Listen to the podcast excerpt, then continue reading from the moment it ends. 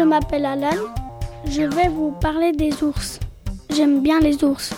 Je vais vous expliquer comment ils pêchent.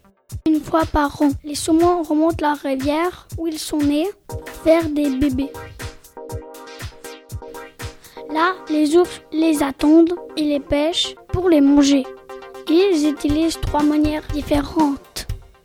La première est de leur courir après dans la rivière.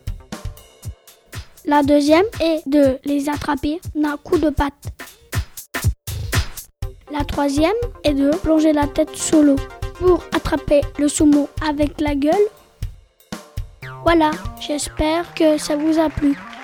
C'était Alan sur Trampoline FM. Ciao.